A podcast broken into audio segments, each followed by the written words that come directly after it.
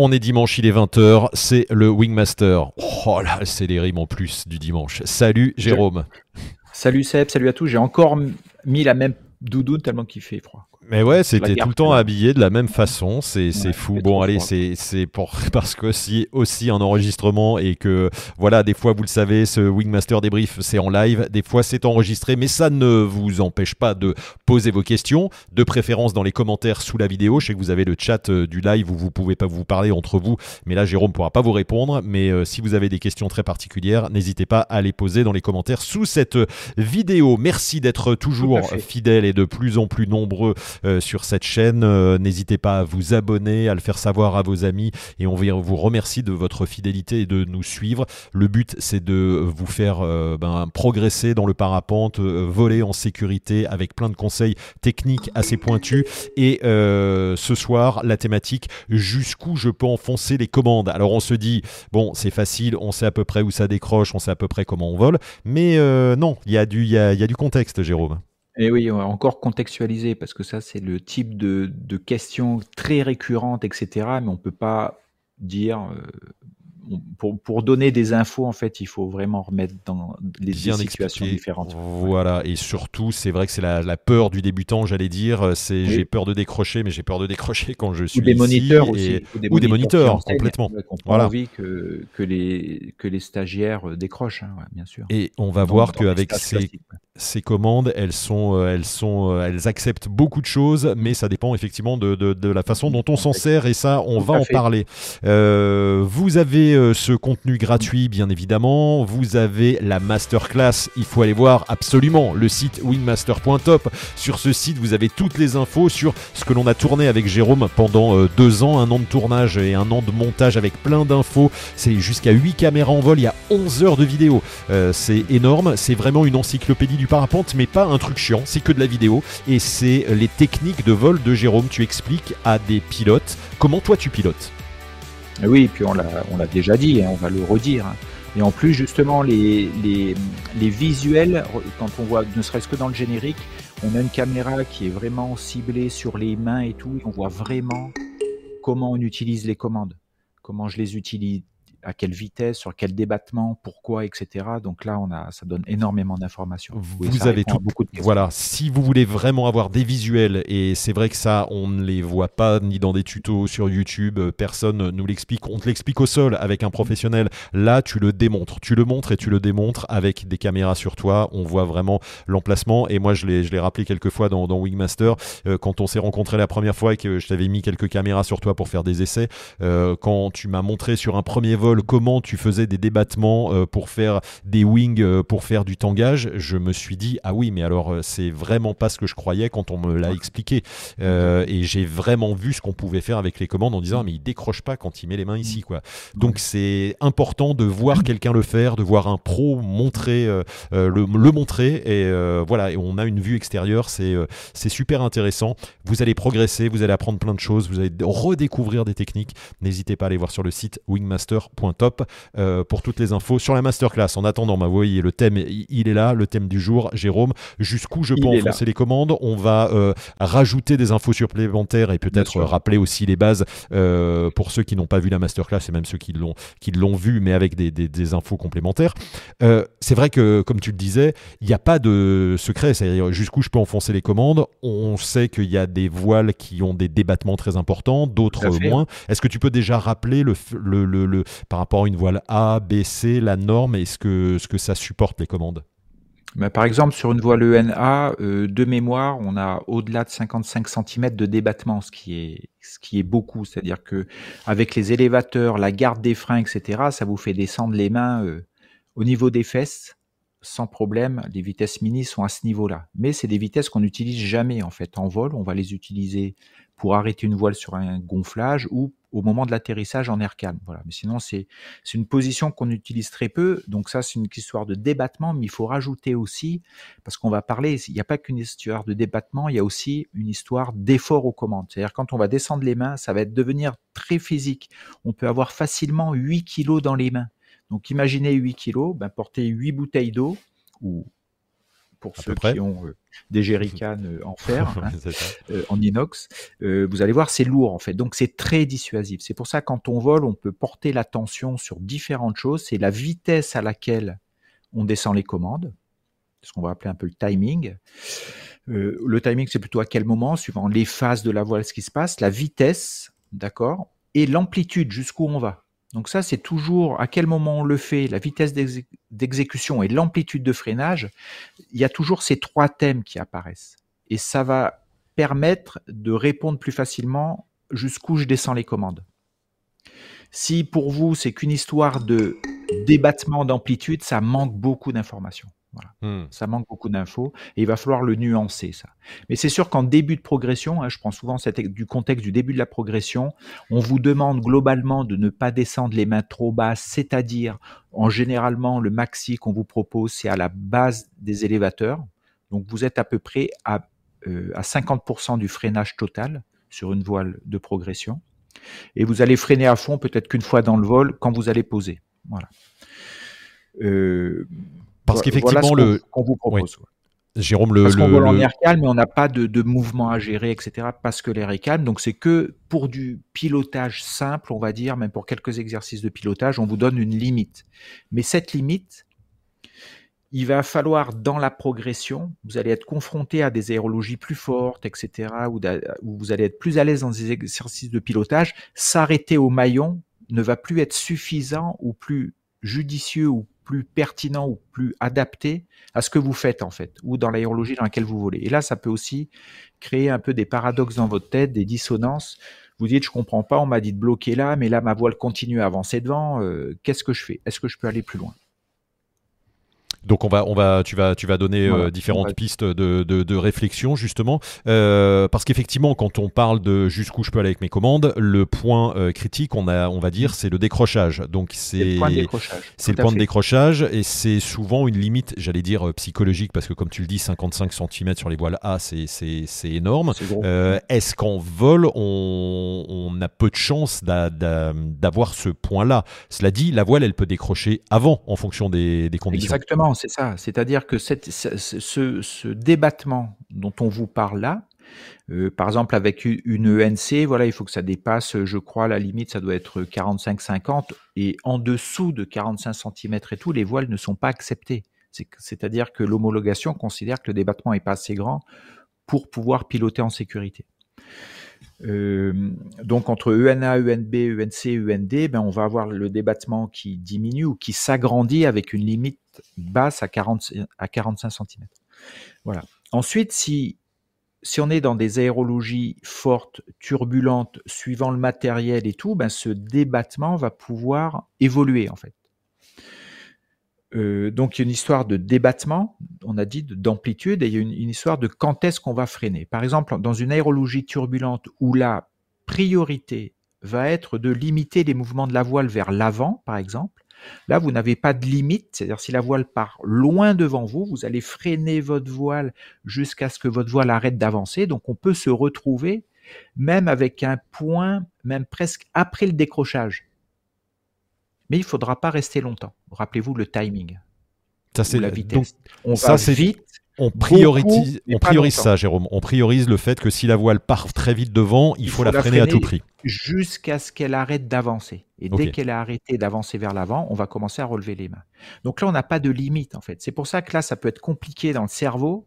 C'est-à-dire que si vous ancrez qu'il faut jamais dépasser les maillons, de votre sellette sur des mouvements d'abatté importants. Si vous arrêtez au maillon, ça peut ne pas être suffisant pour bloquer l'abatté. Et c'est ça qui est compliqué à comprendre. Oh, plutôt, c'est facile à comprendre. Là, on, oui, c'est de l'appliquer, c'est de l'appliquer. C'est de le mettre en situation avec les peurs qui débarquent, les croyances, etc. Bien sûr.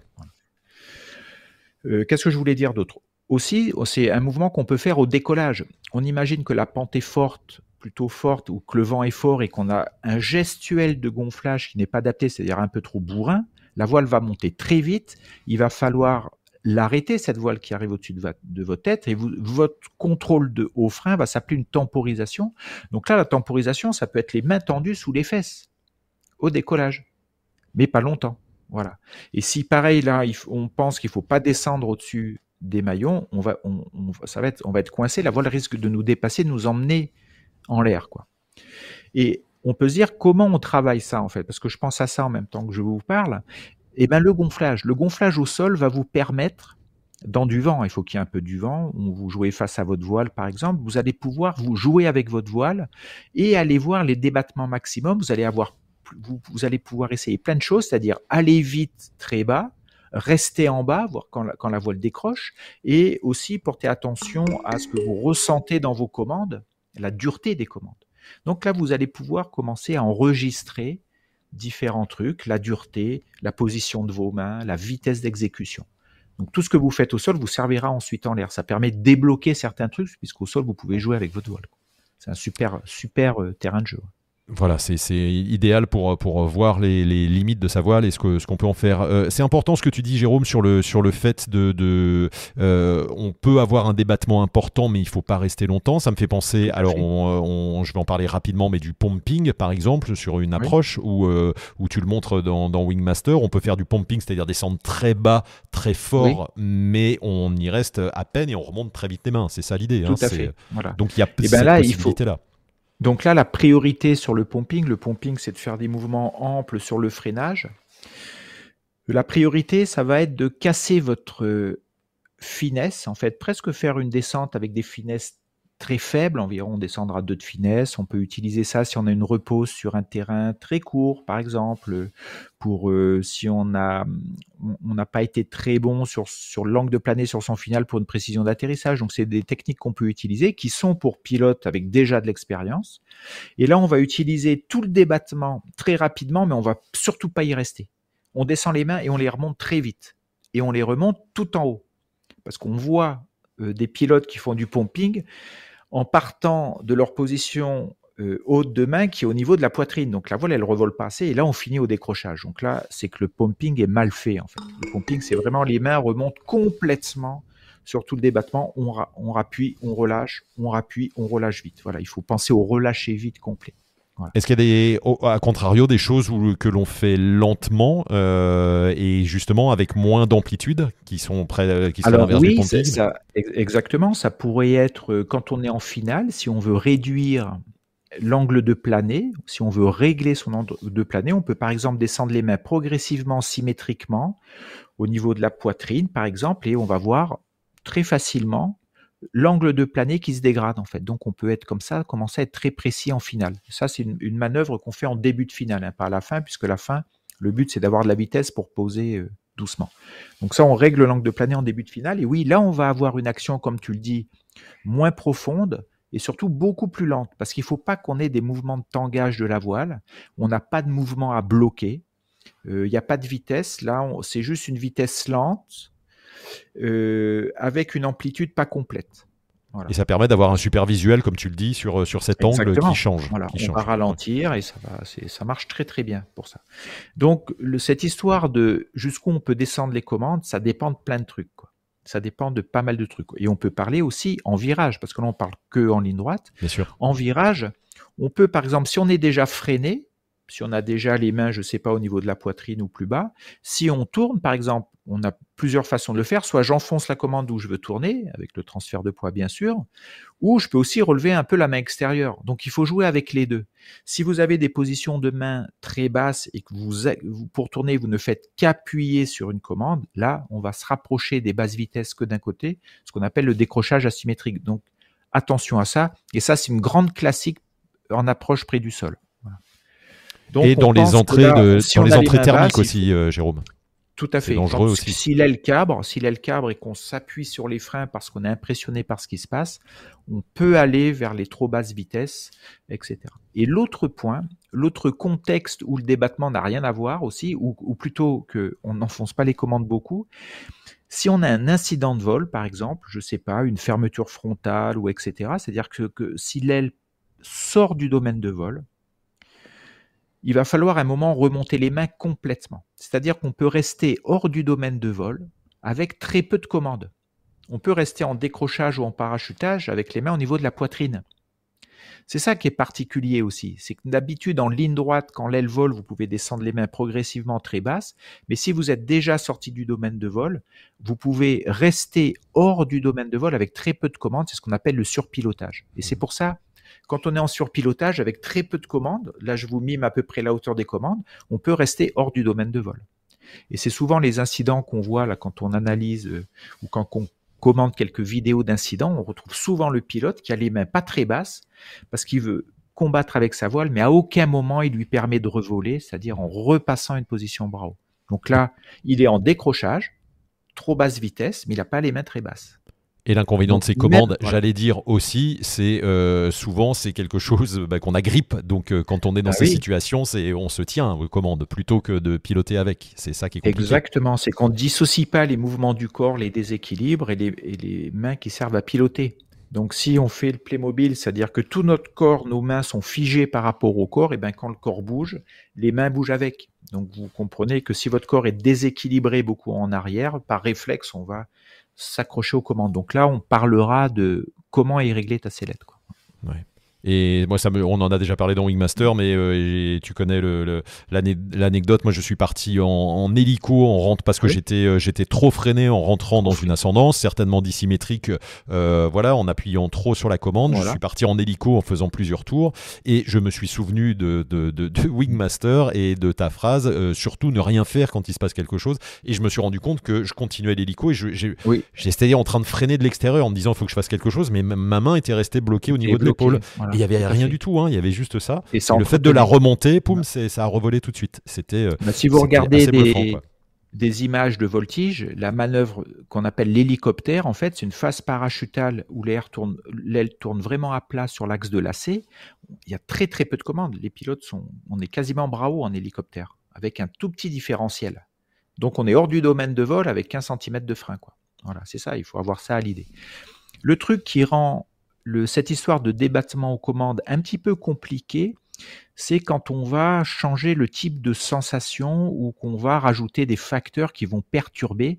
Je vous, je vous donne un exemple très simple.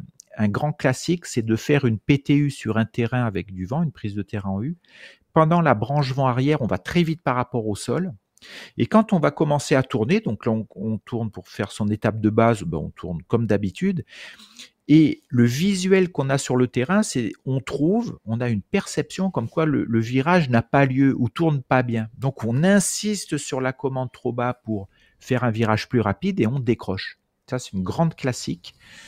Avec la on a cette impression visuelle, eh ben c'est la perception parce que quand on fait notre virage, le vent continue à nous pousser, donc par rapport au sol, on fait pas le virage qu'on imagine en fait. Ça décale trop. Donc on n'a pas envie de ça, donc on insiste sur la commande. Et ça, c'est la perception visuelle qui va perturber le virage, en fait, ou qui va créer une action qui est disproportionnée sur la commande. Ça, c'est une grande classique. Après, en l'air, qu'est-ce qui peut se passer aussi de, trucs? C'est que là, plutôt en l'air, on, on se dit toujours, je vole au contact, il faut pas que j'appuie sur mes commandes, etc. Mais on a toujours les mains plutôt très hautes et on vole dans des aérologies plus fortes et on n'ose pas, ou on n'a pas appris, où on pense que c'est pas bien de descendre les commandes un peu plus bas de temps en temps. Et donc, on peut avoir des fermetures régulières. Alors là, c'est pas qu'il n'y a pas assez de commandes, c'est, c'est pas qu'il y a trop de commandes, c'est qu'il n'y en a pas assez, en fait. Voilà. Donc ça, c'est important de, jouer avec ce débattement aux commandes. C'est, c'est toujours pareil, il n'y a pas de recette. On vous dit pas pour tourner, il faut mettre 30% de commandes à droite et 0 à gauche. On vous dit pas euh, euh, pour atterrir, il faut mettre les mains sous les fesses. Voilà, sinon ça serait trop simple. On aurait un petit cahier, on se dit on est dans quelle situation, il faut mettre les mains là. on n'est pas en vol moteur encore. Hein. on n'est que sur de la sensation et tout évolue et tout est nuancé en fait. Donc il n'y a pas de recette. Il y a des recettes dans des contextes très particuliers. Il y a une recette, mais comme à chaque fois vous voulez, le contexte change tout le temps il n'y a pas de recette. Il, y a quelque chose que tu dis souvent aussi, euh, pour, euh, comme tu parlais de virage, euh, c'est quand ça tourne mal, c'est qu'il y a un problème. Il ne faut pas insister justement pour en tirant. C'est peut-être on n'a pas assez mis de, de, de, poids de commande, c'est l'aérologie. C'est qu'est-ce qu'il faut faire dans ces cas-là, Jérôme? C'est-à-dire qu'au niveau sensation, par exemple, si vous avez des mouvements de roulis, par exemple, si vous avez un mouvement de roulis vers la gauche, c'est-à-dire que votre voile va plutôt vers la gauche, là, on peut comprendre en le disant que tourner à droite va être compliqué tant, qu'on est, tant que le corps n'est pas revenu sous la voile. Donc, c'est là où, en aérologie turbulente, parfois, en thermique, la voile bouge, et si on a un roulis à gauche et qu'on veut tourner à droite, si ça veut pas y aller, il faut pas insister, parce qu'on tient pas compte du pendule en fait. Donc euh, le pilotage parapente, c'est pas tirer euh, de commande. Comme on pendule sous la voile, il faut tenir compte de ça. Donc si on se met à tourner et que ça tourne pas, il faut pas insister parce qu'on a un risque de décrochage, même mmh si on descend la main doucement. Hein. C'est pas parce qu'on descend vite la main que ça va décrocher. Parce qu'on descend doucement la main, mais on va trop bas, trop longtemps, on risque de décrocher. Donc là, il faut refuser d'insister, remonter la main et recréer, se remettre dans le virage avec un transfert de poids et on refait le virage. Voilà. On relance le virage. Ça veut dire que ça demande aussi des techniques, euh, j'allais dire dans les ascendances, où tu es euh, emmené d'un côté, on va dire, donc ça sert à rien d'insister, il faut euh, profiter de cet effet pendulaire pour initier son virage. Exactement. Et pour apprendre ça, en fait, la question c'est comment on fait ça? Eh bien, quand on vole dans les premières aérologies qui bougent un peu, il y a un objectif qu'on propose aux pilotes, aux stagiaires, c'est d'être attentif, sans piloter pour autant, hein, mais c'est d'être attentif à ce qui se passe en fait. Donc être attentif à la phase de ressources, même si elle n'est pas forte, être attentif au mouvement de la voile vers l'avant, être attentif quand la voile part sur le côté. Voilà, c'est juste on porte son attention là-dessus. Et ça permet de repérer ces phases-là. Et ensuite, ce qu'on va rajouter, c'est du pilotage par rapport à ces phases. On va dire, quand tu ressens, quand tu décèles cette ressource, il faut rien faire, plutôt être bravo. Quand tu vas déceler le mouvement vers l'avant, il va falloir que tu freines. Donc voilà, quand les phases sont décelées, c'est beaucoup plus simple après en l'air de repérer les phases et donc d'agir. Et après, on va agir presque par réflexe, en fait, par automatisme. Il faut qu'on ait une conscience de son corps dans l'espace, en fait, sentir dans quel, de, quel sens il est par rapport à, la voile et du coup comment on peut, comment, comment on agit sur les commandes pour être. C'est pour ça que ça s'apprend ça. Le repérage des phases dans lesquelles on est. Est-ce qu'on est dans une phase de ressources, une phase d'accélération? Est-ce que ça va d'un côté, de l'autre? Il faut repérer ces phases-là pour pour que ça fasse partie du pilotage et des points sur lesquels on doit être conscient. Donc ça s'apprend. Et là, on est bien sur de la sensation et pas sur de la réflexion. Bien sûr. Et on parce ressent une ressource, on ressent une abattée. C'est ça. On, on, peut. sur le visage comme tu le disais, euh, faire des erreurs et euh, par exemple euh, freiner quand on a sa voile à l'arrière plutôt qu'en avant. Est-ce qu'il est hyper dangereux Exactement, ce qui peut être très dangereux. Si de ces, de ces trucs dont on parle, de ces contextes, vous rajoutez du stress, vous rajoutez, euh, alors quand on, quand on est très stressé, on va avoir peut-être beaucoup de crispation au niveau du corps, et donc on va avoir moins de, de sensations précises, et donc on va plutôt bourriner, on va se servir des commandes comme des manches de pioche, et donc on risque de ne pas sentir ce qui se passe, et on dit passer à travers, décrocher et tout. Voilà. Le stress tend vers ça, en fait s'il y a beaucoup de stress. S'il y a, s'il y a un petit peu de stress, au contraire, on va, on va peut-être être très alerte à ce qui se passe, très lucide. Euh, si on est près du sol aussi, quand on est près du sol, on est pressé, on, veut gérer le truc, on veut que, on veut que ça, que l'incident se gère vite. Donc, on a aussi tendance à ne pas porter attention sur ces sensations, mais on veut vite que ça se passe, on, on devient brutal sur ces commandes. Dernier conseil, Jérôme, euh, le temps est, écoulé, mais euh, rapidement, on, tu, tu, dis souvent que les pilotes euh, parfois sont stressés et sont avec les, les, les, les, mains, les épaules crispées. Comment tu voles les commandes plutôt près des épaules ou est-ce que, comme on le voit des fois, des commandes à l'extérieur avec les mains un petit peu détendues pour, pour mieux faire ces virages? Alors il faut essayer d'avoir les mains détendues, bien sûr, elles se tendent, elles se crispent quand on a besoin de piloter, c'est normal parce qu'on a besoin de serrer, on a besoin de sentir les choses. Après, il faut pas voler le bras trop écarté parce que plus vous écartez les bras euh, de votre corps, moins vous sentez ce qui se passe. Votre action sur les commandes, elle n'est pas du tout adaptée puisqu'il faut travailler le long de l'élévateur. Euh, qu'est-ce que je peux dire de et il faut pas se tenir non plus. Alors quand je dis se tenir, moi quand je vole, euh, souvent quand je suis en thermique, je mets mes pouces sur les élévateurs, ça, ça, me permet de me guider, ça permet des fois de reposer un peu ma main, etc. Donc, mais je m'agrippe pas. Il faut pas que quand ça bouge et je m'agrippe, je peux plus piloter en fait. Donc il faut trouver une position confortable. Il faut s'observer. Il faut des fois faire ce qu'on dit un body scan, savoir est-ce que le haut du corps est détendu, sinon on fait que se crisper. Il faut pas avoir des positions statiques. C'est pour ça, il y a des gens, au début, on garde le message, il faut voler au contact, et les gens volent toujours au contact. Pour eux, c'est euh, le régime de vol qui fait tout. Oui, ça va quand c'est calme, mais après, c'est un régime de vol qu'on utilise presque pas ou, pas du tout. C'est soit on est complètement bras ou on laisse la voile faire, soit on est plus freiné que le contact parce qu'il faut limiter les mouvements de la voile ou parce qu'il faut tourner ou parce qu'il faut enrouler, etc. Donc la position contact, c'est un truc qu'on va moins utiliser après dans les progressions en thermique, etc.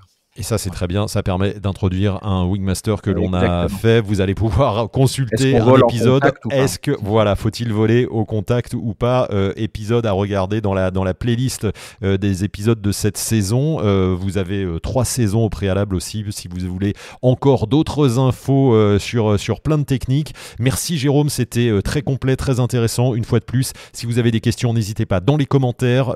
Jérôme y répondra. Si vous êtes abonné Wingmaster, vous avez la, la communauté Wingmaster Wingmaster. En tout cas, euh, merci de nous avoir suivis. Merci Jérôme encore une fois pour vraiment toute cette, cette expertise. C'est vraiment tous, euh, hein. Toujours hyper intéressant. Et si vous avez des thématiques que vous, que vous voulez euh, voir abordées aussi, pareil, vous nous envoyez un petit, un petit email, un petit message dans les commentaires et euh, on le fera rapidement. Merci Jérôme, portez-vous bien, soyez prudent dans cette période euh, hivernale. les conditions sont pas toujours top pour voler, mais si vous le pouvez, essayez, essayez c'est plutôt, c'est plutôt calme. voilà, c'est des beaux bouffes du, marché vol dans la neige ou, ou en ski. voilà, merci, à très vite pour la pour les, pour les prochains épisodes de ces Wingmaster Débrief. Salut à tous.